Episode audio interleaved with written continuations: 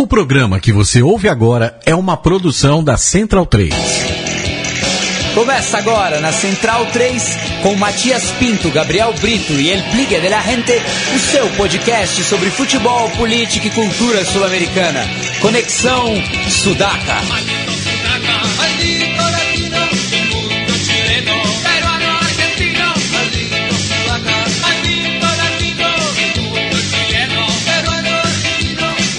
Buenas ouvintes da Central 3, mais um Conexão Sudaca começando, ocupando e resistindo na sua placa de áudio. Meu nome é Matias Pinto, estou sempre ao lado dos meus camaradas aqui, Felipe Domingues, El Biglia de la Gente. Tudo bom, Biglia? Fala, Matias. Boa noite. Boa noite a todos os centralinos. A gripe não me derrubou, estamos aqui novamente. Um prazer encontrar os amigos aqui no, no, no estúdio Sócrates Brasileiro. E à frente do Biglia está ele, Gabriel Brito, o guerrilheiro da informação. Tudo bom, Gabriel? Tudo bem, Matias? Boa noite, Biglia. Boa noite, ou tarde, dia, qualquer que seja o horário que escutem o podcast, a todos os, os centralinos. Bueno, vamos retomar né, a Copa Libertadores, que volta essa semana, semana que, que vem, com as semifinais. Estávamos com saudade da Copa. É, e primeiro falar do confronto de quarta-feira entre São Paulo e Nacional de Medellín, é, no Morumbi lotado. É, a parada da Libertadores foi muito ruim para o São Paulo. Acho que dos quatro classificados pelo calendário aqui no Brasil, acabou sendo muito ruim para o São Paulo. É, muita discussão extra-campo, né, principalmente a renovação do, do contrato do Michael, né, que, que foi a grande novela desse mês com, com um final feliz, apesar dos valores bastante polêmicos desse novo contrato. Mas o São Paulo tinha que segurar mesmo o Maicon, que é um zagueiro que deu muita solidez ao time. É, foi a grande, grande arma do São Paulo no, com essa nova, no, nova roupagem do São Paulo. Enfim, é, e tem agora duas lesões muito que é muito difícil para o São Paulo repor, né? O Kelvin, que vinha sendo a grande fonte de velocidade né, pelo lado do campo, que está fora do confronto, e o Ganso que provavelmente também fique fora desses dois jogos. É, Centurion também suspenso, é, apesar das críticas da torcida e da imprensa, com razão. Mas ele faz falta, faz falta ter um jogador de velocidade. Ele que foi importante também naquela série contra o Toluca, jogando como centroavante. Enfim, poderia ser uma. fazer companhia ao Caleri ali no ataque. Agora tem que ver o que o Balsa vai fazer. Eu acho que ele vai apostar pelo, pelo Kardec junto com. Kardec ou, ou o Ítalo acompanhando o, o Caleri no, no, comando de ataque, né? Fica a dúvida quem que ele vai escalar pelo lado direito, no lugar do. No lugar do Kelvin, já que o Araújo, que fez, entrou bem em alguns jogos, é muito novo para um, um confronto desse tamanho. Assim como o Ítalo, né? Também não, não, não vejo Sim. o Ítalo preparado é, para uma semifinal de, de, Libertadores e até ao contrário do Luiz Araújo, os, também os poucos jogos que ele fez pelo São Paulo não, não credenciam ele à titularidade. É, uma boa opção seria adiantar o, o João Schmidt, que fez boas partidas nesse brasileiro e poderia jogar, mas o problema é que o Balsa também não, não testou essa formação de meio campo, né, com o João Schmidt um pouco mais avançado. Enfim, o Balsa vai, vai quebrar a cabeça para montar esse time para quarta-feira Enquanto o Nacional de Medellín, depois de perder a semifinal né, do, da Copa da Liga Postobon pro, pro, pro Júnior de Barranquilha, teve aí três semanas de descanso, é, teve bastante negociação. Acho que é complicado também esse, essa parada para o Atlético Nacional foi complicada nos bastidores, né? Muita negociação, muita proposta pelos seus principais jogadores. É, o, o, único jogador que desfalca o Nacional de Medellín por questão de transferência é o Jonathan Copete, que já foi apresentado pelo, pelo Santos. É, perde o Copete, que é uma boa opção pelo lado de campo. O Ibarbo também anunciou que não fica, né? Mas joga a semifinal. Joga a semifinal. Ele que vinha, é, veio por empréstimo né, do Cagliari da Itália. E é um jogador importante do comando de ataque. Não tem o Orlando Berrio, que foi expulso né, contra o, o Rosário Central nas quartas de final, naquele polêmico jogo no Atanasio Girardot.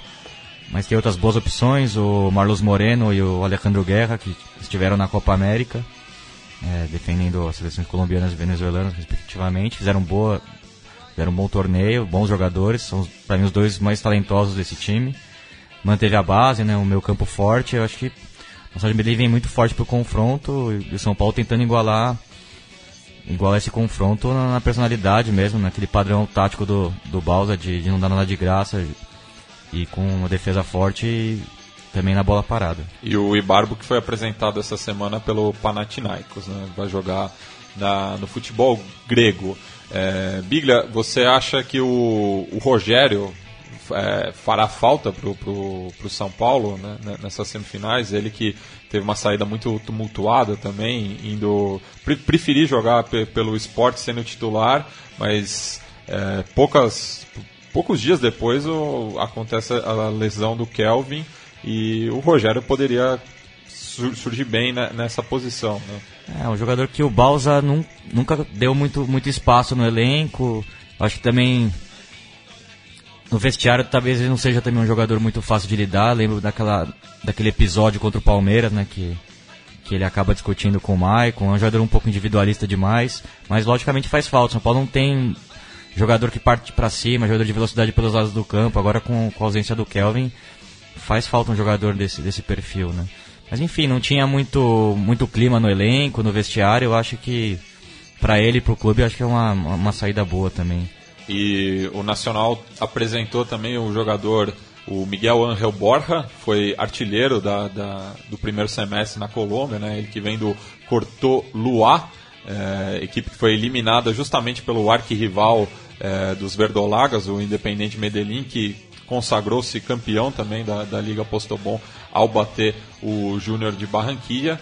É, e o Nacional joga hoje, né, pela, pelo, pelo campeonato do segundo semestre na Colômbia, é, enfrenta a Aliança Petroleira, só que o, o, técnico Reinaldo Rueda já anunciou que vai poupar todos os titulares com, com razão. Né? É, é importante que você mencionou né, do Atlético Nacional se reforçando. Vale lembrar que o Atlético Nacional detém a hegemonia no, no futebol colombiano, apesar de ter perdido esse título vem numa sequência muito boa já desde o Osório e financeiramente também é o time mais rico ali da Colômbia. É, meus amigos colombianos reclamavam muito dos bastidores né, do Atlético Nacional, tem muito peso na federação, é, inclusive patrocinado pelo, pela Postobon, né, que patrocina a liga, patrocinava a liga, né, agora, agora, se, se, agora Cerveza cerve, Águila. Cerveza Águila, né, é. que também patrocina a seleção. Enfim, é um time que, que agora tenta chegar numa final de Libertadores e, e também já vem também disputando grandes grandes instâncias do, do futebol sul-americano, né? Chegando na final da Sul-Americana. Enfim, acabou batendo na trave nas últimas edições da Libertadores com o Osório, mas também poderia ter avançado. É, claramente para mim o confronto tanto do São Paulo com o Nacional, é, assim como do Independente Del Vale e Boca, fica bem claro assim, o São Paulo e o Boca com o peso da camisa da história e pelo outro lado o Nacional de Medellín e Independente Del Vale tentando rubricar um, um trabalho de, de longo prazo, né, com Independente Del Vale também um trabalho forte, já com o Pablo Repeto, um time com muito jovem, muita velocidade, um trabalho de base importante. O Gabriel pode até falar melhor, já publicou um texto sobre o Independente Del Vale que ele ressalta o bom trabalho do, do time lá das afueiras de, de Quito.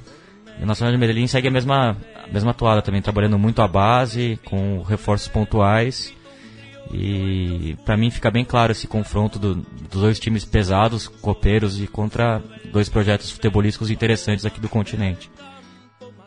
É, bom, sobre o Independente Del Vale do Pablo Repeto, é um técnico de uma carreira interessante, né? Porque no próprio Uruguai, país de onde ele se onde nasceu, se projetou e começou a trabalhar ali, também pegou clubes de menor porte e conseguiu fazer boas campanhas, né? Chegou a ser campeão com defensor e é jovem também, tem cerca, acho que se não me engano tem 42 anos ainda e faz parte de um projeto aí que combina com ele até no plano pessoal, né? De um clube também jovem, formador de jogadores, como é o defensor defensor de Sporting e que tem um certo papel de franco atirador, como teve o próprio defensor na, em 2014, quando foi semifinalista, perdeu do Nacional Paraguaio, né, se não estou enganado, enquanto o Lourenço fez a semifinal com o Bolívar. Com o Bolívar, isso mesmo. E, porém, é sempre difícil apostar nesse, num time desse contra um Boca Juniors, né? Que decide em casa. Mas já está numa semifinal, já escreveu uma história que vale muito a pena e ser, ser mantida. É um time que já foi vice-campeão equatoriano também, está numa sequência interessante. Tem revelado bons jogadores como o Sornosa, que é o camisa 10 do time, e também foi o camisa 10 em 2014, quando o time ficou fora mas, da primeira fase, mas ficou fora na, na primeira fase num grupo que era bem equilibrado e que também teve ótimos jogos, e de onde saiu o campeão. E dessa vez tam, também continua tendo bons valores. O, e, tam, enquanto que o, o atleticano desfruta do futebol do Juan Casares, né, que fez um grande jogo ontem mesmo contra o Botafogo e tem feito um grande campeonato brasileiro. Veio de lá, veio do de que né, a cidade ali nas proximidades de Quito, onde, onde se localiza o Del Valle. E tem um, fica num papel até confortável para essa semifinal contra o Boca. Todo mundo sabe qual que é a história, a camisa de cada lado, de, de modo que o se tem a, a maior chance de classificação, também tem a maior responsabilidade de fazer o jogo acontecer a seu favor, como no caso do Boca, no caso do time comandado por Carlitos Teves e Guilherme Esqueloto. E o Bom, pro Del Valle já valeu muito a pena. Não sei como a gente vai reencontrar o time depois de parar 45 dias da Libertadores. Eu acho isso tem que acabar. É, o campeonato equatoriano não, não, não paralisou, então o Del Valle seguiu jogando. Os últimos cinco jogos é, foram quatro vitórias e uma derrota. O clube está na quinta colocação. É, e acabou vencendo equipes fortes da, do, do cenário equatoriano, né? Bateu o Emelec por 2 a 1 o Barcelona pelo mesmo placar, é, acabou perdendo para o emergente Delfim por 2 a 0 é, e bateu o River Plate por 3 a 0 e o Mushuki Runa é, por 3 a 1 é, Sim, mas o campeonato equatoriano também ele é uma longa jornada. Sim, né? sim. E o, o, Boca, que o único jogo que fez nesse período oficial foi pela Copa Argentina, no qual bateu o Clube Atlético Güemes. É, de Santiago del Estero pela Copa Argentina, esse clube que acabou sendo rebaixado para o torneio Federal B, né, a, a quarta divisão. A quarta pro, divisão para quem é clubes, é do. Da... É, para os clubes é, é, filiados indiretamente à AFA, né? Que são os clubes da, das demais províncias, tirando o Buenos Aires e Santa Fé. É... Como se fosse o antigo estado da Guanabara sim, sim. em relação ao futebol carioca. Mas acho que o Boca foi o time que, que se beneficiou com a parada, contratou bem, foi buscar no mercado dois centroavantes que, fazia, que faltava pro, pro Boca depois da saída do, do da alegria do Carlitos Teves, né, que pedia por isso. E agora vai ser, vai jogar na dele, né, como segundo atacante, ali como meia. É, contratou o Benedetto do, do América do México. Que estava sendo sondado pro, pelo, pro São Paulo, né? Pelo São Paulo foi, também. Foi uma disputa com, Inclusive com o São fez, Paulo. fez gol no São Paulo na Libertadores 2013 pelo Arsenal de Sarandi aqui no Pacaembu. Bom, bom centroavante, jogou bom, forte fisicamente. E outro bom, bom reforço também foi o irmão do Gustavo Bol, né? O, Walter Bol, jogador do, que veio do ginásio Esgrima de La Plata. Das mesmas características do irmão, muita potência física, goleador. Enfim, do, duas boas opções aí que o, que o Esqueloto terá para o comando do ataque. Também um outro volante muito bom, que teve muito destaque nesse último canto argentino, o Zucchi, do, do Godoy Cruz, que, que brigou cabeça a cabeça ali pela. Pelo, quase chegou na final, né? Perdeu a, a vaga para o São Lourenço no, no canto argentino. E acabou ficando com a vaga da pré-Libertadores, né, no desempate com o Estudiantes La Plata. Mas essa vaga ainda não é garantida, porque se um, uma equipe argentina ganhar a Sul-Americana, toma a vaga da, da pré-Libertadores. Do, do Godoy Cruz, no caso. Enfim, um jogador que o nosso entrevistado, Juan Pablo Mendes, é, elogiou bastante na, na última entrevista que tivemos com ele.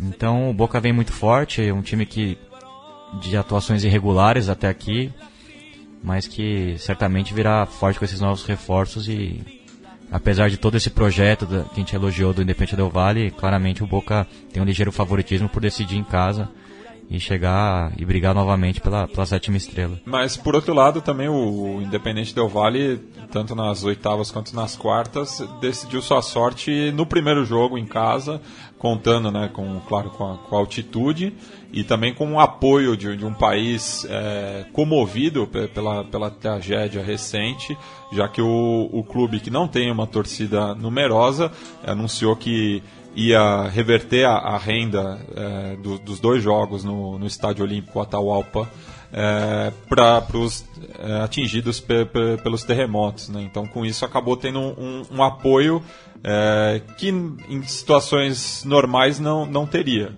É, mas, bom, eu não vivo o futebol equatoriano intensamente para afirmar que se caso não houvesse essa, esse elemento comovente na situação, vamos dizer assim, não, já não haveria um apoio, assim, né? Que eu lembro que eu assisti no estádio São Caetano e Olímpia na final da Libertadores de 2002 com 40 mil pessoas no Pacaembu torcendo bastante pelo São Caetano e se, se solidarizando mesmo com, com a equipe do Azulão.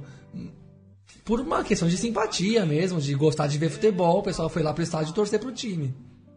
E agora, de toda forma, né? Aí eu até quero colocar aqui na, na nossa mesa o texto do nosso querido Seconello, né? No, no blog que ele tem no, no Globoesporte.com. Que ele pega como ponto de partida a venda do Hulk para o futebol chinês por um valor que nem merece ser mencionado aqui, que é uma barbaridade. E começa a fazer começa a fazer é, relações com a vida real, o preço do feijão, o preço das coisas no dia a dia, dos, no, como, como eu posso acrescentar aqui, o preço de um aluguel para você morar na, do, aqui em São Paulo, por exemplo, e a transferência do, de um jogador de futebol que não é tão importante, ninguém vai lembrar muito quando ele parar de jogar e que é vendido por, um, por uma cifra absurda no momento que a gente vê, sente muito uma, ten, uma tendência de torcedores que se preocupam demais com a questão econômica do futebol, quem arrecada mais, qual que foi a renda do jogo. E, ao passo que as folhas salariais vão estourando cada vez mais os tetos supostamente acertados, e tudo no, e nada, nada tem limite, sempre se gasta mais. O torcedor sempre paga mais caro para ver jogo e qual que é a lógica disso tudo? Enquanto que a gente poderia estar tá vendo mais investimento em categoria de base, formar mais jogadores é, aqui na nossa casa, manter mais a relação do torcedor e do clube. Sabe, não tem nenhuma conclusão aqui para dar, não tem nenhum ponto definitivo. Mas o que está acontecendo o que, que, a gente quer da vida enquanto a gente. O que, que eu, eu que frequento os jogos do Corinthians, vejo essa relação financeirizada, vamos dizer assim, né, da, da torcida e do clube. É, ao mesmo tempo que a gente vê um time que um estádio para 7 mil pessoas que aceita fazer o maior, jogo, o, o, maior jogo em termos de pelo menos de importância internacional e também de renda, aceita fazer desse maior jogo da sua história um, um evento beneficente para vítimas de uma tragédia natural social que não tem nada a ver com o clube, que teoricamente não teria ele, não ter, ele, não, ele não teria que dar nenhum subsídio para as vítimas do terremoto. Isso é coisa do governo, do estado, do estado equatoriano. Mas o time vai lá e se presta a pegar a renda e ajudar a quem é, se lascou num terremoto que matou gente, desabrigou milhares e tudo mais. Enquanto que aqui no Brasil a gente tem uma relação. Vou colocar aqui minha, o meu adjetivo, uma relação deslumbrada mesmo com essa questão da, da economia e do dinheiro no futebol e tal, né? O que, que a gente que, que a gente tira de lição disso? Fica uma, uma... É, pa, passando pro, pro caso do, do São Paulo, né, nessas últimas semanas, né, tem tanto também a, a, a loucura financeira que o, que o São Paulo fez para manter o, o, o Maicon no elenco, muito mais fruto de um erro de planejamento do, antes de qualquer coisa, né? Mas é, na atual circunstância a, até se, se justifica, né? Já que imagina numa situação se o São Paulo não tivesse renovado com o Michael e na, no mesmo dia tivesse perdido o Ganso, né? Então seria o São Paulo estaria falando agora de, de 3 a 4 desfalques é, para a partida contra o Nacional de Medellín. E ao mesmo tempo o E- valor. E, e contrataria outro zagueiro, Sim. mesmo que barato. E a- a- ainda falando sobre o valor dos ingressos, né, o São Paulo está cobrando o, o- o ingresso mais barato para os sócios torcedores é, do- do- dos planos é, com mais adesões, né, que são os com a mensalidade mais baixa, não está saindo por menos de 115 reais é, com, com a taxa de, de inconveniência, né? E a gente cita também né, o, o nosso Guilherme Miranda, companheiro aqui do, do Conexão Sudaca, que está ajudando na logística do- dos Los del Sur, né, que é a principal barra brava do, do Nacional de Medellín, é, que estão vindo para São Paulo com 13 ônibus, é, só que também não, não, não vão poder, assim como qualquer outra torcida visitante que vem a, a estádios paulistas é, nesse, nessas últimas semanas, não vai poder trazer nenhum material, né? tirando a sua o- o- o- a presença física e de voz. Física e vocal, é. É. Agora vamos fazer mais um paralelo com o mundo real. O mundo que eu, Gabriel, vocês, Matias e Felipe vivem, acordam e dormem pensando nesse mundo. É, qual que é a lógica dessa medida? De restringir a participação da, da torcida do Nacional com seus materiais e bumbos e tal? Não, é, é- é uma restrição geral, né? Sim, sim, É. mas vamos, vamos Não- pensar. não só- não só do vamos Nacional. Pensar, vamos pensar no que acontece na vida de São Paulo e de Medellín, nas cidades. É, teremos um choque claríssimo nos dois jogos de, de ambiente, de clima, Prime- de festa. Primeiro isso. Porque, claramente, pra mim, o- os estádios colombianos demonstraram ao longo da Libertadores maior liberdade de festa na arquibancada do que em qualquer outro país, né? Vale lembrar que a Argentina e Uruguai, na Argentina principalmente, a gente sempre gostou da festa, tudo, mas também muita restrição, né? Já não é mais a mesma festa de antigamente, aquela chuva de papel picado na entrada, a faixa, a bandeira, muita restrição também. E esse ano, acho que aqui em São Paulo, claramente, né, com essa medida do- da torcida única nos clássicos, demonstra que realmente foi é o final das festas no, no estádio, né? Não, não tem mais não tem mais nenhum instrumento no Morumbi, não tem mais nenhuma faixa, nenhuma bandeira. Enfim, enquanto no, na Colômbia teremos um estádio certamente lotado de, de tirante, papel picado, tudo tudo que, que a gente gosta vai ter no Otávio Girardot, enquanto no Morumbi certamente não teremos nada, né? Já, já não tem sinalizador, né? Proibido, bandeira, faixa, instrumento musical, será uma festa bem, bem medíocre. Em segundo lugar, o, o, o que é no atual momento da vida, vamos dizer assim, o Brasil e a Colômbia, São Paulo e Medellín. É, a gente está falando do, do estado mais rico, da cidade mais rica da América Latina inteira. Um país que, mesmo em crise e tudo mais, a gente reconhece esses elementos do cotidiano, mas mesmo em crise, é a sétima economia do mundo, é um país rico, é um país que tem influência internacional num grau considerável hoje em dia. É um país que foi observado pelo resto do mundo com muito mais atenção nos, últimos 10 anos e foi elogiada por diversos aspectos da sua vida política, econômica, social. Tudo isso está em baixa agora, mas mesmo assim, o Brasil passou por um momento de afirmação global e de mu- muito confete, muito elogio ao que, que o Brasil viveu nos últimos tempos.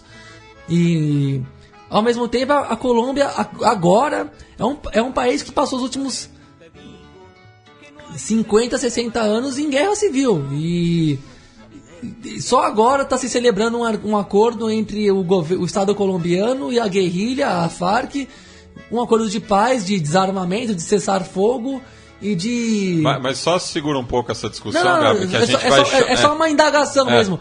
Como, é que, por que, que lá que tem uma guerra civil pode tudo no estádio e aqui que teoricamente é um país em paz não pode nem levar um apito para nem um jornal, um livro? Qual que é a, a- a conclusão que a gente tira disso? Nenhuma, né? que, Acho que é tá. hipocrisia mesmo. Não, e, né, e na, e na própria Colômbia já tentou-se restrições e percebeu que não, não funciona. Porque justamente a, a- violência ela não é exclusiva dos estádios. Pelo contrário, a violência vem da porta, é, vem da rua para o estádio. Ela não, não, não, não- é consequência direta de de uma partida de futebol. É, ainda mais no, no, no caso colombiano. né? É, que o, a, a, a, violência que se. O, o, período mais violento do futebol colombiano foi justamente o período de maior violência da sociedade colombiana. É. Hoje em dia as coisas até estão tão muito diferentes do, do que já foi. Inclusive a própria Los del Sur, né? O, a gente tem contato com, com o Anders Munhoz, né? Da, da baterista do Três de Coração, que tem uma participação ativa de, de, dentro dessa torcida e que já há um tempo vem trabalhando justamente com um discurso de pacificação entre a, a, a, os barristas, né? Entre, entre, as barras bravas, que, é, que elas são sociedades civis, que, que, que tem que responder também à sociedade colombiana. É, então, nesse aspecto, é, é, justamente, como faço eco a, sua indagação de que a realidade colombiana, é, tanto da, da, violência dentro e fora do, dos estádios, é muito diferente da brasileira, só que lá é, se permite muito mais coisas justamente por provar-se que a, a restrição da festa não é um elemento que vai reduzir a violência. É isso, É uma contradição assim muito gritante entre nos confrontos nas, e nas situações sociais de cada lado. Né? Não é que as torcidas também têm, parece ter mais vo voz ativa dentro dos clubes também. Ah, da, daí isso é outra relação também, né? Que o modelo de, de associação é, em outros países hermanos aqui é completamente diferente, né? Tirando o caso chileno, que o futebol já foi totalmente privatizado, os clubes ainda existem como é, como uma associação civil. Né? É, ficou muito claro para mim, né, falando do Atlético Nacional de Medellín, no dia que o Osório anunciou né, sua, é, a sua chegada ao São Paulo, a torcida do Nacional fez uma festa para ele no, dentro do Atanásio Girardot, muita gente com faixa bandeira. Com e, e, que é um estádio público. Com estádio público, enfim. É. E, e, a torcida tomando um dia laboral ali no, em Medellín, lotaram ali um setor do estádio, fizeram uma festa pro, pro Osório, algo que a gente não conseguiria imaginar hoje em dia aqui no, com essa relação fria que tem entre o, o poder, entre os clubes e a torcida, né? E, e, que no caso do São Paulo, acho que a organizada é culpada também, né? A gente está vendo um, um, novo fenômeno no Morumbi, que é o setor amarelo virar o setor popular do estádio, né? Que antigamente era o setor laranja, por diferença de preço mas, mesmo. Mas, mas, isso daí é uma, é, é uma própria determinação do clube, né? De, de minar a força da, da, das torcidas organizadas. Porque o setor que elas estão localizadas que já vem de anos, foi sempre por uma questão econômica. Então a, a, a diretoria, no momento que abre um, um, setor popular diferente daquele já estabelecido, ela quer uma mudança. Então, é, nesse aspecto, eu, eu concordo com a, com, a, com a, atitude das organizadas de não sair do, do, do setor que é, elas historicamente é, estão localizadas. É, mas fica de, um clima muito estranho, assim, porque a torcida não consegue puxar o estádio, né, os cantos, porque o setor amarelo não tem nenhuma torcida para puxar, não, né, torcida. E, e, isso daí também se vê pela proibição do, dos instrumentos, porque uma coisa é você ter o, os setores atrás dos gols, que são os mais populares, é, só que eles não se comunicam por falta de, de equipamentos para isso. Né? Enfim. É, São Paulo e Nacional de Medellín vão se enfrentar pela terceira vez é, por uma, uma, semifinal, né? A, a última foi da, da Sul-Americana de 2014, no qual São Paulo acabou perdendo a vaga nas penalidades, né? Por 4 a 1 é, contra o time dirigido por Juan Carlos Osório e muitos nomes de, desse nacional seguem no, no, no, elenco atual, né? O Armani, o Nájeras, Bocanegra, é, o, o Henriques, o, Henriques, o, o Cárdenas, é, enfim. É, então são é, e no São Paulo também, né? Alguns jogadores se mantêm. O, Hudson que ainda não está confirmado, o Michel Bastos, o Ganso que infelizmente não vai jogar essa semifinal, o, o Denis que era o goleiro reserva naquela ocasião. É, mas o São Paulo acabou ganhando com 1 a 0 o gol do Ganso, né? O São Paulo engoliu o Nacional nesse jogo, né? Teve muito mais volume de jogo, mas a postura do Nacional também é, foi, foi bem, é, como eu posso dizer, é, prevenida, né? Já que tinha é, ganhado por 1 a 0 no Atanásio Girador, mas um jogo bem equilibrado entre os dois. É, o São e... Paulo no primeiro jogo foi engolido também lá e ficou barato a derrota mínima. E a, na cobrança de pênalti que o Kardec desperdiçou, né? Acabou Kardec e Tolói. É, os, os, dois desperdiçaram as cobranças. Só que em 93, pela Supercopa, né, que era a competição que reunia os clubes campeões da, da Libertadores, o São Paulo acabou ganhando é, de 1 a 0 do, do Nacional de Medellín no jogo de ida. O jogo de volta foi 2 a 1 para os Verdolagas, também decidido nos pênaltis. Mas na, naquela noite é, de 3 de novembro de 1993, no Pacaembu, é, o São Paulo, que foi a campo com Zete Cafu, Valber, Ronaldão, André Luiz, Doriva Dinha, Dinho, Palinha, Leonardo, Valdeir e Miller. Entra, entrou no decorrer da partida Toninho Cerezo. É, enquanto que o Nacional era formado por Castaneda, Herrera, Escobar, aquele mesmo, o Marulanda, Dardo Gomes, Gabriel Gomes, Maurício Serna, o Checho, Restrepo, Alex Garcia, que era o capitão, o Victor Hugo Aristizábal, que depois jogaria no próprio São Paulo, e o Teles, né, que era um excelente atacante. São Paulo ganhou por 1 a 0 é, Miller e a gente vai ouvir agora é, os melhores momentos desse jogo na voz de Luciano do Vale pela Bandeirantes é, no nosso quadro Recuerdos de Ipacaraí. Recuerdos de Ipacaraí.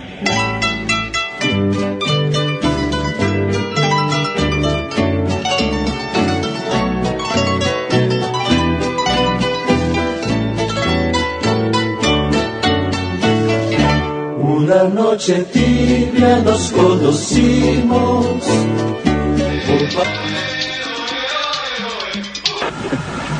Subiu Ronaldo, capitão do São Paulo. Boa bola, boa bola, tem condição legal. Partiu bem Miller, invadiu, pintou o primeiro do São Paulo, pintou, ficou fácil, bateu, vai entrar, não entra! Nossa, falhou. A sobra do lado de cá, chega bem, bate na cara do gol. Sete com o pé direito, salvo São Paulo. Foi o pé direito. Olha só o Miller, olha só o Miller na grande área no mano a mano, bateu. E em função de três substituições. Olha só o time colombiano, Zé. Se não fizer, complica demais. Fechadinho, Castanheda saiu a sobra, Castanheda salvo o Nacional. Tentou no comando, tentou no comando. Boa bola, Valdeir, agora, agora, agora. Nossa senhora, afasta Castanheira. Vamos ver a cobrança do escanteio. Olha que tem gente dentro da grande área. Só dois São Paulinos ficam fora. Dinho é um deles. Cruzamento. Tirou lá de dentro, tirou de dentro. Estão querendo o gol. Os jogadores do São Paulo. Bandeirinha não deu. O Bandeirinha não deu e agora é bom a gente ver de todos os ângulos. O jogador que tirou a bola de dentro do gol foi o número 10. O número 10, Senra. Tá aí, ó. Olha. Tá aí, entrou. Você vê a linha de baixo. Inclusive pela posição do corpo do jogador, né? É. Agora deu certo os dois, os dois, olha o gol, gol aberto. Toca na trave, entrou, gol!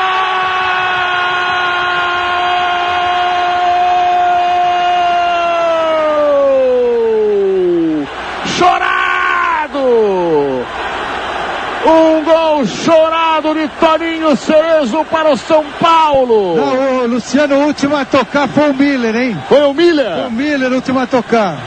Miller. Ela bateu na trave, rodou em cima e entrou. Ver o Treias. Bateu pro gol. Zete toca com a ponta do dedo. Então Leonardo também palinha por cobertura. Espetacular defesa de Castanheda. Colocou ali em fuga Miller.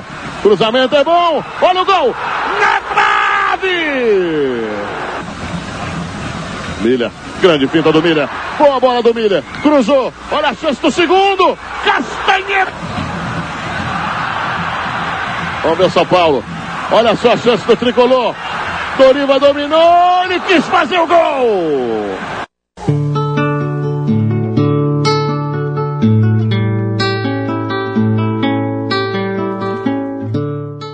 E ao fundo a gente ouve Hector Numa Moraes cantando Tengo Saudade. É, vocês devem saber que saudade é uma palavra própria é, do português, não existe tradução em espanhol.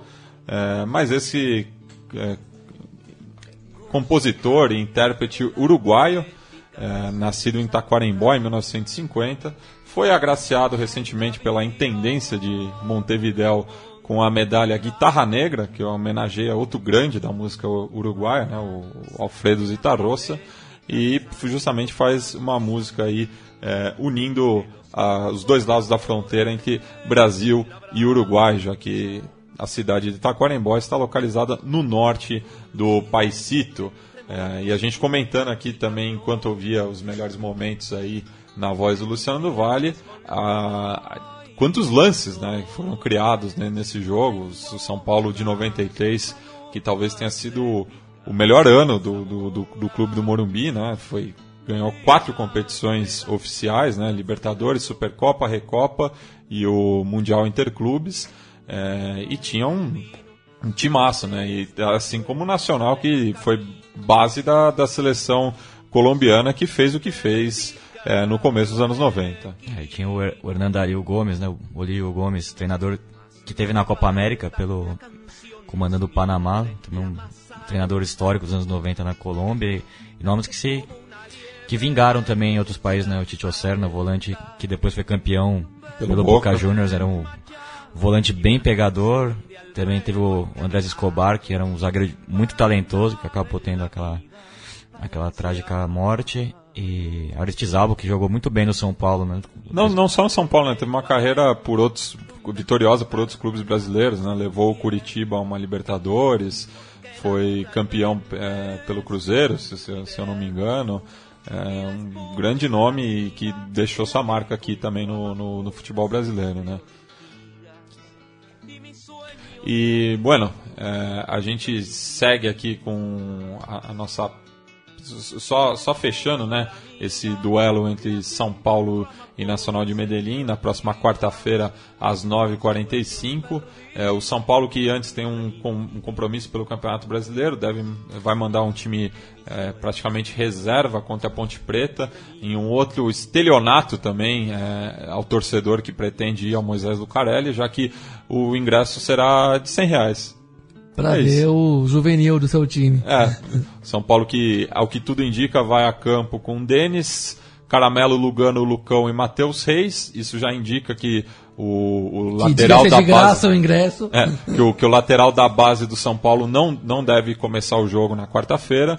É, tem a, a, boa nova que é a, a volta do Wesley, é, que fará o meio de campo com o Arthur é, enquanto que a linha de três no meio é Centurion, Cueva e Luiz Araújo, que é um dos favoritos para herdar a vaga do Kelvin, e o Allan Kardec é, como referência no ataque, e eu e o Bigra também conversava sobre a possibilidade né, do, do Allan Kardec fazer a função do ganso é, contra o Nacional de Medellín, ele que já já jogou nessa posição justamente substituindo o, o seu colega atual no Santos, né, em, é, em 2011, quando o Peixe foi campeão da Libertadores. É, o Kardec que saiu de uma seca, né, no último, na última partida contra o Fluminense, ele que fez apenas dois, anotou dois gols nessa temporada.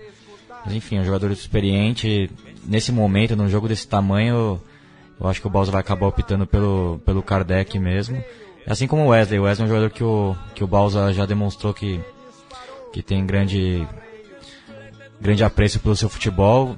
Eu não me surpreenderia também de ver o Wesley na, no time que, que iniciará o confronto contra o Atlético Nacional, talvez na posição aberta pela direita, onde vinha jogando o Kelvin. São Paulo perde velocidade, mas perde, ganha recomposição no meio, um jogador também experiente, de boa técnica pode ser também uma, uma opção para o Paton. E só me corrigindo, o Allan Kardec não jogou aquela Libertadores, mas foi sim campeão paulista é, pelo Alvinegro da Vila Belmiro.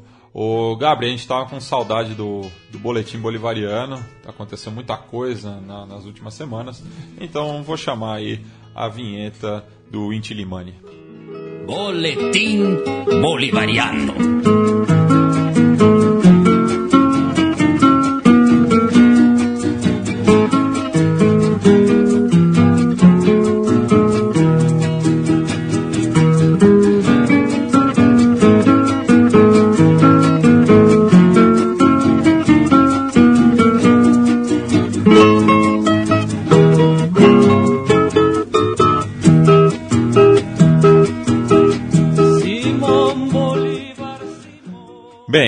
Gente já falou é, por cima, né, nesse programa mesmo, mas sobre o cessar-fogo, né, é, ali na Colômbia, quando o governo do país e as Forças Armadas Revolucionárias de Colômbia sentaram-se à mesa para negociar a paz, né, Gabriel?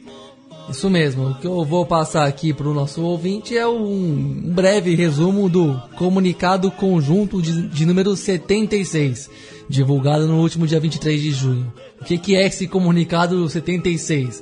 É, a, é o é o próprio press release, para usar nossa linguagem aqui, que, o, que a guerrilha e o Estado colombiano conjuntamente divulgam à imprensa e ao público sobre o, as suas negociações de paz e de cessar fogo. É, dessa vez teve um, um, um caráter de acordo de paz definitivo mesmo, né? Com compromissos e diretrizes a serem seguidas nos próximos meses e anos, como forma de estancar definitivamente o conflito armado na Colômbia, que já que para alguns historiadores começou é, oficialmente em 64, né? Mas não, não que exista uma data tão formalizada assim para esse início. Para algumas pessoas começou em 48, a chamada La Violência, né? Um, um período que marca o começo da, dos conflitos armados colombianos Isso e de no guerrilha. final da, da guerra, na década de 40. Então, Com, com, alguns com é- Bogotá só. começa em 48 para alguns. é. A FARC começa a atuar um pouco mais adiante.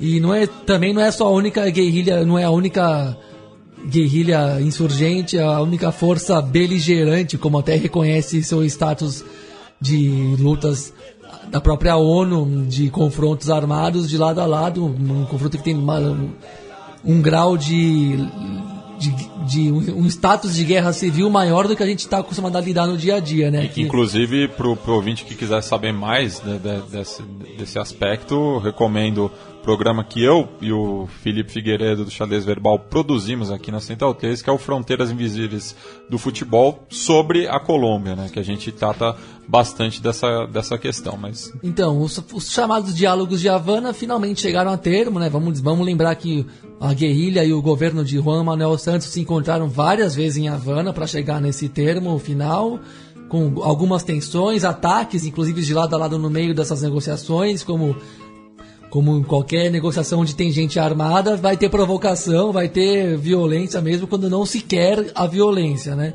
Mas para dar uma resumida aqui, o, sobre o acordo de cessar-fogo e o de hostilidades bila- bilateral, definitivo e deposição de armas, é, estabelece-se algumas é, concepções de garantias de, de segurança e luta contra organizações criminosas que pratiquem homicídios ou massacres ou roubos em geral ou, ou tráfico de drogas como uma fonte de renda forte no, no- dentro do território colombiano de lado a lado, né, tanto da parte da guerrilha e seus aliados como da parte da, do Estado, do Exército e seus aliados paramilitares também que, como que co- que também tiveram uma atuação relevante nesse confronto todo. É, um- uma espécie também de acordo de referendação de tudo isso, com- que estabelece compromissos, objetivos, ou quer dizer, passos a serem feitos não no plano imediato, e sim nos próximos tempos de reinserção política e até geográfica mesmo, né? Porque esse é um confronto que provocou mais de 5 milhões de deslocamentos e, e desabrigamentos também de pessoas que tiveram que mudar de região. porque- é, é, é o maior é, deslocamento interno é, Do mundo, do né? mundo, né, atualmente. Enfim, muita gente mesmo. Existe a, a Colômbia é até um país que esclarece para algumas pessoas o conceito de refugiados internos, né? Que não é refugiados que saem de um país para outro e saem de uma região de um para outra dentro do mesmo país. Isso tem muito na Colômbia, aconteceu muito com a guerrilha, com, a, com o confronto armado que deixou tantas e tantas vítimas, tantos e tantos impasses políticos mesmo. Vamos lembrar também que nos anos 80 houve um acordo parecido, uma deposição de armas, que terminou com uma reinserção sanguinária da guerrilha na política cotidiana do país, um pouco antes da eclosão definitiva da- dos cartéis das drogas como forças que praticamente comandavam a Colômbia, né? Um pouco antes disso, as Farc e os, outros- e os outros e outros combatentes tentaram, como o Exército de Liberação Nacional, o ELN, e foram mais de 15 mil mortos somente na, na reinserção política fracassada dessa época, né? Para não falar de narcotráfico, sequestro, violência e tudo mais. Mas só no, no plano político foram milhares de mortes nos anos 80, quando houve um cessar-fogo, houve um acordo de paz. Agora, até por também uma tendência do. é, por não haver mais a Guerra Fria, a polarização entre um bloco e outro no mundo, o bloco comunista e o bloco é, capitalista, não existe mais essa tendência, isso também se reflete nos, nos comportamentos da sociedade, né, nos, nos tipos de movimentos sociais e organizações da sociedade civil que se organizam para estabelecer processos de paz política já são dif- diferentes daquela época, as tensões também são diferentes, então é um país que está mais suponho eu, não posso afirmar com certeza, mas é um país que parece mais preparado para realmente patrocinar e todos conjuntamente ajudarem a bancar um processo de paz mais duradouro e um pouco mais firme também e confiável, né? E, enfim, é um momento histórico da América Latina, da, da política col- colombiana, sul-americana, latino-americana, um dos um dos últimos bastiões, acredito, da, da violência pura e simples, assim, né? Sem querer tomar partido de nenhum lado, mas de um confronto que jamais teria fim mesmo, jamais teria um acordo a partir das armas. E somente pela política bem feita e pela política de gente grande pode chegar a algum termo, né? E o que se celebrou no dia 23 de junho em Havana promete ser um marco histórico, mas ainda tem muitos passos de reparação e reinserção política, econômica e geográfica de todos os envolvidos no conflito para que se confirme futuramente é, o, o valor verdadeiro desse acordo de paz, né? Mas é um momento tal, é o maior acontecimento do ano e da talvez da década da, da América do Sul para além de qualquer eleição ou, ou qualquer outro tipo de tensão, né? Um, e claro que nós brindamos e saudamos esse acordo das duas partes. Acho que alguma coisa vai mudar e na- no país. É um país muito fraturado, um país muito violento, é um país onde a vida política é muito cerceada, a vida social é ainda é muito cerceada, a economia reflete um pouco isso, a geografia do país reflete um pouco isso, que é uma- um ponto muito peculiar assim na, na- na análise. Né? A gente não está acostumado a ver um processo econômico, afet, ou político e econômico afetar a geografia do país. né? Na Colômbia isso ainda aconteceu muito, mas vamos ver se não muda daqui da pouco, né? E eu ainda estou em busca de mais informações como jornalista, mesmo em busca não só como curioso, em busca de mais informações detalhadas a- eh, sobre esse processo e sobre quais vão ser os próximos passos. E prometemos aos ouvintes do Conexão Sudaca trazer mais informações em breve, porque é de fato um acontecimento muito histórico, né? É, saindo da Colômbia indo para a Argentina, né? mu- Muitos argentinos celebraram, ironicamente, a entrada no segundo semestre, já que o governo Macri dizia que no segundo semestre as coisas iam mudar. É, só que não esperavam que fosse mudar para pior, já que a, a expectativa é que a inflação chegue a 80% no final do ano e o governo já estuda emitir o bilhete de a nota de 500 pesos, né? Já que ah, o, o- o maior valor é, da, da- da moeda argentina, o- a, a nota de 100 pesos já não tem quase valor nenhum. É, e também Não sei nem o que falar, porque esses assuntos econômicos às vezes são de difícil destrinchamento e para você explicar pro ouvinte o porquê dessa, de- dessa situação econômica não é tão simples e trivial assim, né? Mas eu lembro que quando eu fui pro pra Argentina da última vez, que foi em 2013, a gente usava, já tinha, já era mais ou menos fácil você pegar uma, uma, uma nota de 100. E quem é brasileiro sabe que para você pegar uma, uma nota de 100 reais não é tão fácil assim, não é tão corriqueiro, né? E lá em 2013 já era frequente te darem nota de 100, né? Agora a nota de 500 aí já não sei se é também para Pra, também para chamar para um acordo de paz entre todo mundo aí, porque eu acho que já é um pouco demais também acontecer isso. E a Argentina que no próximo sábado, dia 9 de julho, é, completará 200 anos da, da sua independência. É, também é uma das bandeiras que o, que o governo é, vem levantando. Inclusive, é, será realizado um grande ato na cidade de Tucumã, onde foi declarada a independência da Argentina.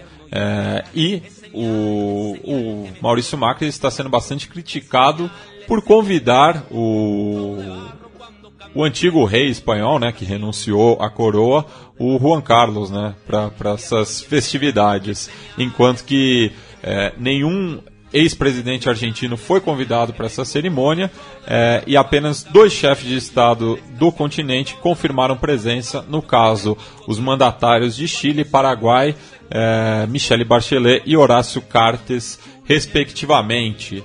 Falando em Bachelet e Chile, é, vamos passar rapidamente, né, tentar resumir é, a final da Copa América disputada, Copa América Centenário disputada no último domingo.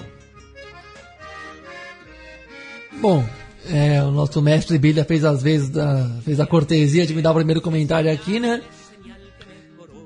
Talvez por eu ter escrito o texto que escrevi aqui pro blog da Central 3, né, chamado Aonde Estão os Imortais, que eu não explicitei isso muito no texto, mas o texto ele não visa tanto contestar o Messi né? Porque, claro, né? Virou um melodrama a ponto de até minha sogra, minha namorada ficarem se lamentando de o Messi não merecesse toda essa dureza, essa crueldade aí dos resultados e da do, do fiasco e da frustração nacional. E eu até compactuo um pouco com isso mesmo. Não é questão de questionar o Messi, que eu acho que é o maior jogador dessa década mesmo. E tudo mais.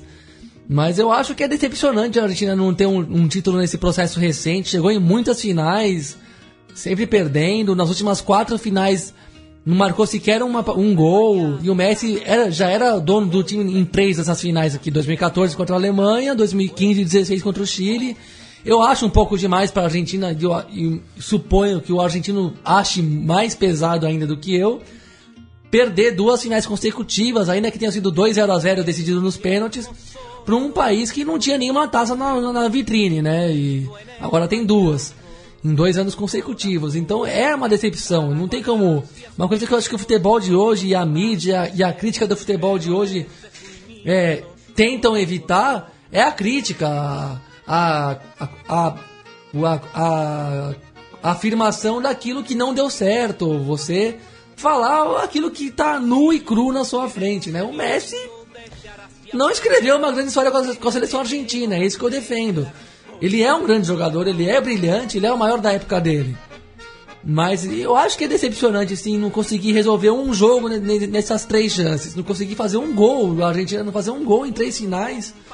O Chile é bom, é bem montado. E o, o, jejum é ainda maior se contar a final da Copa América de 2007. 2007. Mas ainda tinha ali outros caras que compartilhavam Nossa, responsabilidade. O monstruoso do Coco Basile, né? O Riquelme, era... o Veron.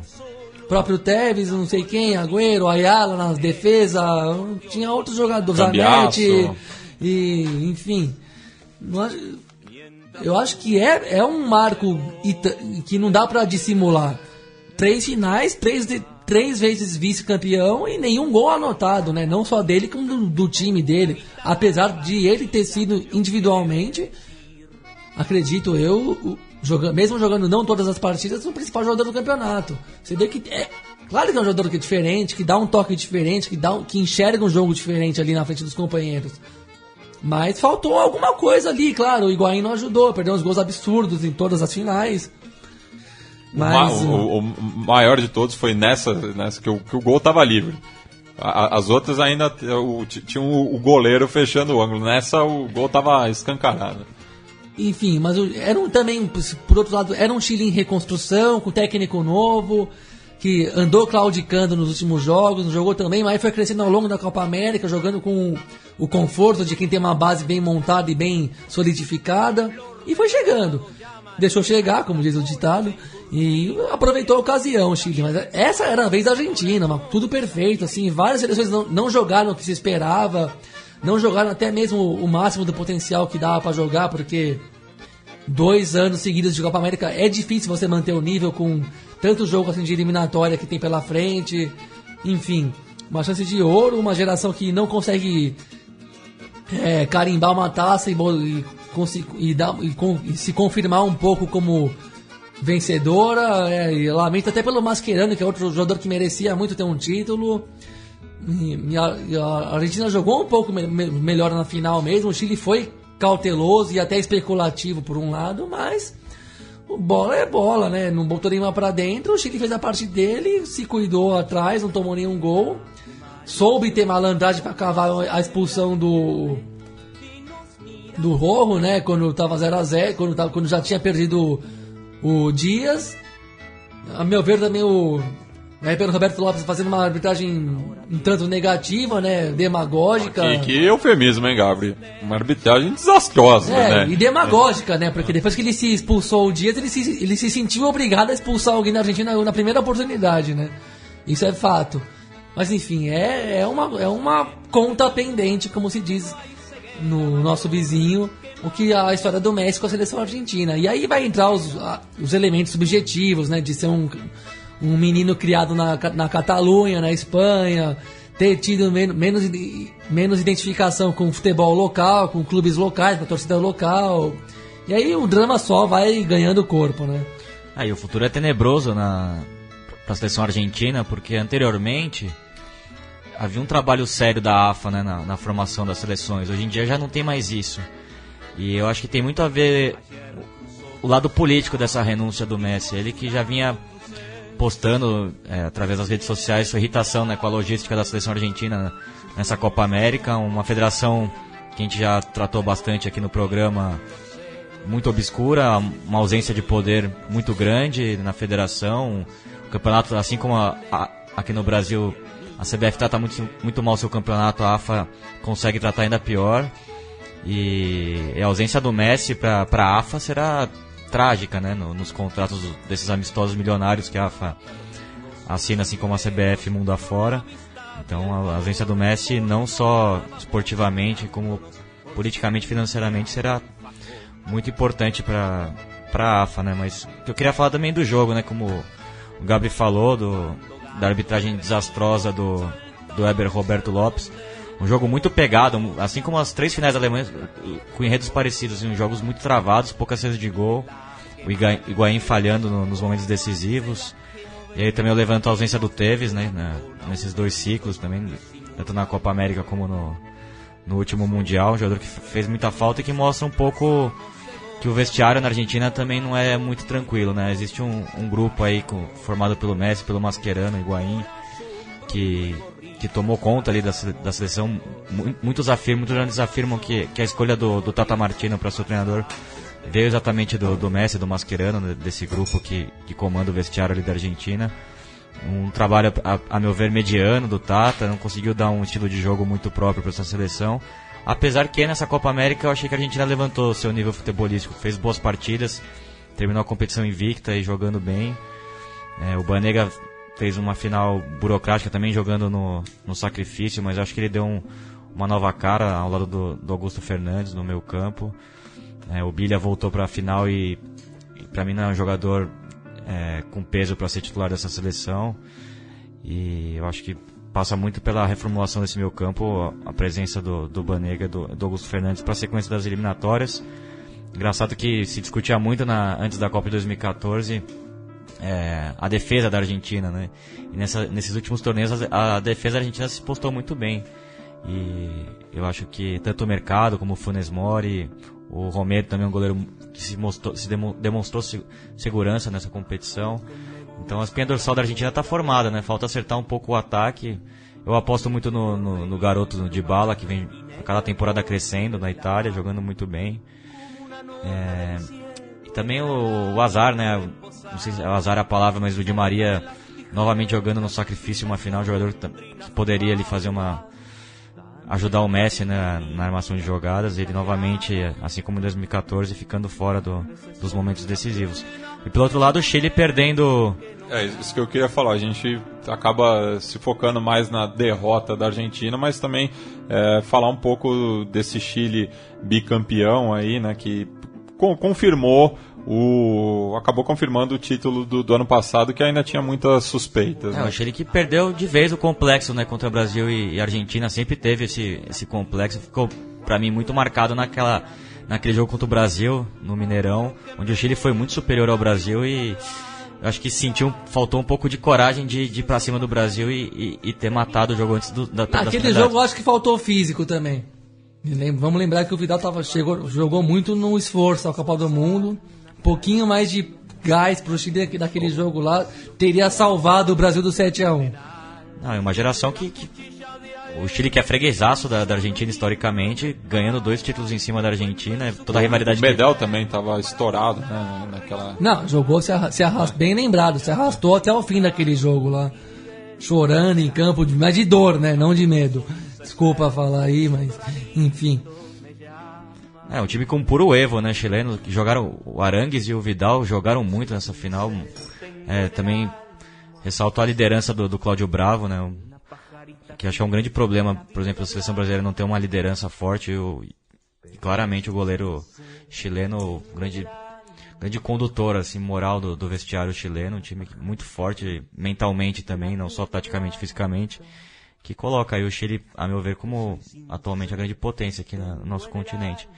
E que vinha muito mal né, com o Pizzi no, nesse começo de ciclo e, e terminou muito bem a, a Copa América com personalidade, um time que já não tem aquela aquele estilo tão vertical do, da era São Paulo, mas se manteve a espinha dorsal e na hora do vamos ver mostrou que, que tem personalidade mesmo e, e levou essa taça com, com merecimento. Bem, é, to, todos os méritos à seleção chilena, mas que também ganhou duas finais no, nos pênaltis, né, em confrontos que eu, eu eu não vi nenhuma emoção na, na, na conquista na, na, partida decisiva, né? Na, na final. Não sei o, o, o que se vocês concordam não, comigo. Matias, sabe uma coisa que me irritou muito na final? Ah. Aquele relógio gigante no, no, no, meio do campo que du, é, duas, dois comentários. Um, que falta que fez o futebol urgente nesses últimos tempos. Ah, sim. Dois, que que palhaçada esse negócio de agora poder dar a saída para trás. Isso já tem um valor simbólico que a gente precisa é, esclarecer melhor e filosofar um pouco melhor sobre isso, mas tudo bem. Aquele relógio gigante com o tempo do jogo hum, é, parece que acovarda muitos times, porque você tá com a bola, você, você vê quanto falta Aí você cria um, um, um, raciocínio que já não é muito do futebol, historicamente, é mais do basquete, do handball, que é aquela coisa super racional de ver o que você vai fazer com a bola pra não se prejudicar. Não, não só pra se beneficiar na jogada, mas como você não tomar um prejuízo. E deu pra ver que quando o jogo se aproximava, ia pro, pra reta final, todo mundo que tinha a bola escolhia a jogada menos perigosa.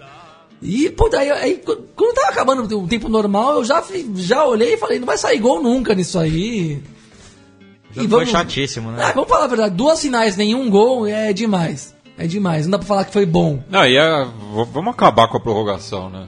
Eu sou a favor de prorrogação, é. pra falar a verdade, mas é. tem que ser jogada. A prorrogação, ela, ela tem sentido para mim para você jogar, ir pro pau mesmo, pra você jogar tudo que você tem para jogar. Não para você ficar matando o tempo. Senão, senão o, o, é melhor ir pros pênaltis logo. Aí, pra mim foi, foi muito. Foi um domingo muito emblemático, porque eu me, me reservei para ver a, a sequência de jogos que, que aparentavam ser muito bons assim na Eurocopa e, e na, na Copa América e, e, tivemos um domingo de jogos muito xoxos, né? Na Eurocopa ainda pior do que na Copa América. Não, não vamos falar desse outro torneio aqui nesse aqui não, não, não mas vale quem quiser ouve o Tivela. Vale aqui não, não se fala dessa Copa do dessa Copa do Mundo sem o mundo. Sem o mundo. ah, mas... Mas Na verdade, a Copa América que é a Copa do Mundo sem Itália e Alemanha. Não, mas o lado, é. lado positivo, da, comparando com a Eurocopa, é que pelo menos na, na Copa América a gente vê briga, a gente vê fibra, times que sofrem a derrota, que a gente conversava com o Gabriel, né? Que se batem mais também. Se batem mais e tal. E foi um jogo tenso, né? Mas muito diferente dos jogos da Eurocopa, onde aquela cordialidade, aquela frieza, né? mesmo em jogos decisivos, valendo oitavas de final e tudo mais, pelo menos nesse aspecto, acho que tanto a Argentina como o Chile deixaram tudo em campo, muito muita fibra e acho que são jogos finais são jogos sempre tensos assim, ainda mais já com uma rivalidade da, da última Copa América, a rivalidade que, que há entre os países também, né? Que, que para mim ficou muito claro na, nas redes sociais com meus amigos chilenos enlouquecidos com, com a conquista, provocando muito os argentinos, com, com os famosos memes. Enfim, um, mas o jogo em si foi muito ruim, a meu ver, muito pelo, pela arbitragem do, do Heber Roberto Lopes, que é um, a gente conhece aqui no Brasil, um, um árbitro que gosta muito de, de aparecer, de dar cartão a qualquer lance. Foi muito engraçado também como ele abordava o Messi nos lances, assim, parecia que estava pedindo autógrafo pro Messi, camiseta. Enfim, um, uma arbitragem muito trágica que deixou o primeiro tempo foi muito xoxa, praticamente não teve futebol, só cartão, arrancar. É, Enfim. É, vamos encerrar o programa então com um tema que eu acho que tem a ver um pouco com, com a realização dessa Copa América é, nos Estados Unidos. É uma música do, da banda Dois Minutos, que inclusive foi a, a primeira banda que a gente tocou aqui no, no Conexão Sudaca, isso lá no começo de 2014, que chama Disneylândia. Biglia, fala um pouco desse tema. É, do quarto disco do, do 12 Minutos, Antorcha, né? A música que, que eles tiram sarro um pouco sobre o imperialismo americano. E tem o trecho épico, né? Que é, invadiremos Disneylandia e violaremos a Mickey Mouse. A la Casa Blanca la convertiremos em um estádio de futebol. Então, é com os rapazes de Valentim Alcina que a gente termina mais um Conexão Sudaca. Esperamos vocês na semana que vem.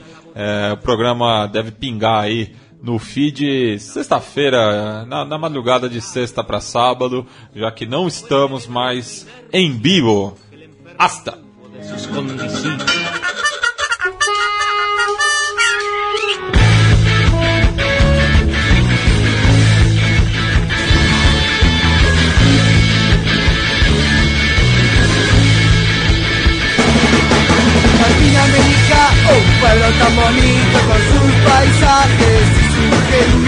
Latinoamérica va a reventar como petardo en Navidad. Invadiremos Disneylandia y lloraremos a Mickey Mouse. De la Casa Blanca la convertiremos en un estadio de fútbol.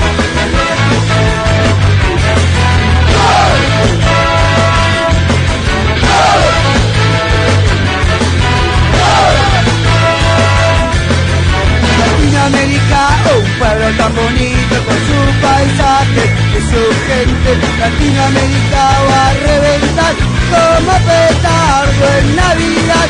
Invadiremos Finlandia y lloraremos hasta quemar hasta la Casa Blanca la convertiremos en un estado de fútbol.